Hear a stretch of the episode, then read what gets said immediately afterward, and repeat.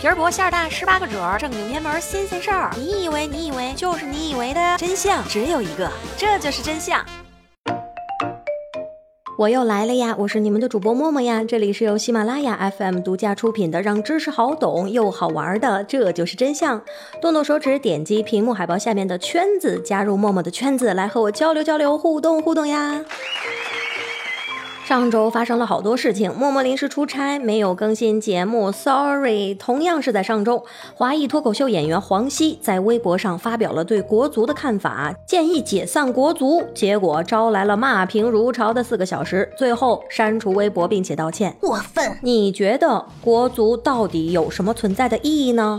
当然有很重大的意义了。哎呦，根据调查，在国外世界杯、欧洲杯、英超联赛等重大赛事期间，一千个男性之中就有四分之三选。选择职业看球赛，百分之六十的女性会因为不愿意当足球寡妇而与配偶发生争执，混蛋，太不和谐了。但是在中国，看球可是比看爱情动作片还要难以启齿，哪会有脸和媳妇儿吵架呢？如果说乒乓球拉开了中美外交的序幕，那么国足外交绝对就赢得了每一个国家的尊重。毕竟再也没有比跟国足踢球更加欢乐、更加稳妥的事儿了。国足不是球员，而是演员。他们牺牲了自己，给世界带来了欢乐。他们是最可爱的人，国足不能散。在中国，足球一直是一项非常大众的体育运动项目，而且呢，全国各地到处都是足球场啊。虽然现在更多的时候，球场是用来散步和遛狗的。今天咱们就趁着世界杯的热乎劲儿，来聊聊球场之外的中国足球。大家都知道乾隆皇帝暴走江南的故事。微服私访的时候，好些个随从一路紧跟，最后发现皇上凭借嗅觉追了一路的香妃。不要嘛！历史上许多的皇帝比乾隆跑得还要快，紧追不舍的劲儿没有用在妹子的身上，他们追的是足球。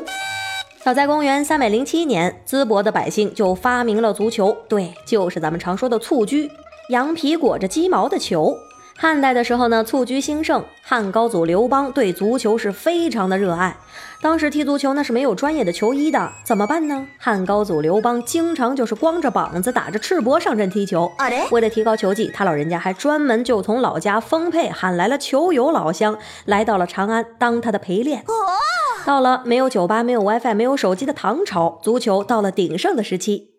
唐朝的男人很幸福，下了班就会约上三五好友吟诗作对，再来就是约上大波妹子去看球，不用等世界杯，好戏天天都有。足球运动得到了社会各阶层的喜爱，不仅是街头的市民爱看球，还涌现出了好多个痴迷足球的皇帝。根据野史记载，那个不好女色、勤勉听政、勤俭节约的唐文宗，就会经常亲临现场看球，并且指导比赛。根据《旧唐书·文宗本纪》记载，唐文宗曾经爬上了瞭望台看球，结果给摔了个半死。哎呦，就是这样，也没有影响他看球的热情。后来还把龙首池给填平了，当做足球场。还有就是热衷于 cosplay 的唐僖宗，经常乔装打扮成老百姓，偷偷的跑出宫去，就是为了组队踢球。僖宗哥哥一定是这个世界上最早、官职最高的球星了。唐代末年的唐昭宗，因为踢球都不理朝政了，最后导致朱温抢粮、抢地盘、抢老婆，赶紧逃命啊！连夜出城的昭宗，三军将帅是一个也没带。却带了球队的那帮好基友，逃亡的路上都落不下踢球，这才是最高境界的大无畏精神，这才是最高境界的足球精神。江山诚可贵，美女价更高，若为足球故，两者皆可抛。到了北宋，踢球和看球更成为了皇家娱乐的重点项目。大大小小的活动之中，一般都有蹴鞠表演。宋徽宗赵佶算是中国史上超级皇帝球迷之一。还没有继位的时候，他老人家就常常亲自下场踢球。当上了皇上之后，赵佶担任队长，与著名球星高俅太尉配合默契，在宫中还成立了一支皇家足球队。宋孟元老的《东京梦华录》记载，有一次宋徽宗在集英殿办生日派对，酒过三巡之后，叫出了皇家足球队进行表演。可见那个时候的集英殿并不输现代的专业球场，还设有 VIP 坐席呢。级别低的观众就只能是坐在后排看球过瘾了。就这样，足球在中国踢的兴盛，踢到了英国去，被改良成了现代足球，又传到了世界各地。虽然传到了世界各地，但是真正的足球先生还在中国呢。二零一二年，梅西全年进球九十一颗，打破了德国传奇球星盖德穆勒保持了四十年的记录，八十五颗进球。梅西从此笑傲江湖。可是，你知道真正的球坛霸主是谁吗？那是咱们国足的老祖宗高俅先生。对，就是上面提到的宋徽宗的皇家球队的队友。据史料记载，早在宋朝，高俅一年进球的记录就有一百三十颗呢。就是因为踢球踢得太好了，被宋徽宗提拔为了太尉和丞相齐名，所以高俅才称得上是足球史上名副其实的足球先生。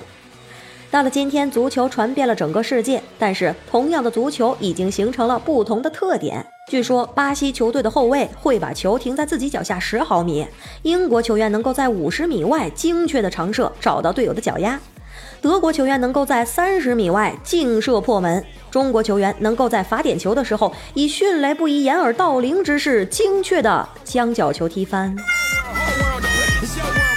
嗯，但是以上的球队都有一个共同的特点，他们都不会出现在本届世界杯的决赛了。所以，巴西队、英国队、德国队都没有解散，我们的国足也不能解散。嗯，现代足球被国足把重在参与的精神诠释的是淋漓尽致。我们不得不承认，中国足球现在是一个让中国人无比失望的代名词。但它是我们的球队，是谁都替代不了的球队。目前，中国已经推出了雄心勃勃的足球复兴计划。女足都能夺冠，男足就真的没希望了。世界杯上都有那么多的冷门，反正我相信，总有一天国足是会雄起的。上期节目，谢谢黑暗路西法，谢谢宅男地带，还有半步生，还有纯娱乐以及 C C 韩的重金打赏啊，就是有好几个铜币，谢谢大家，今天就到这里吧，爱你们哟，嗯。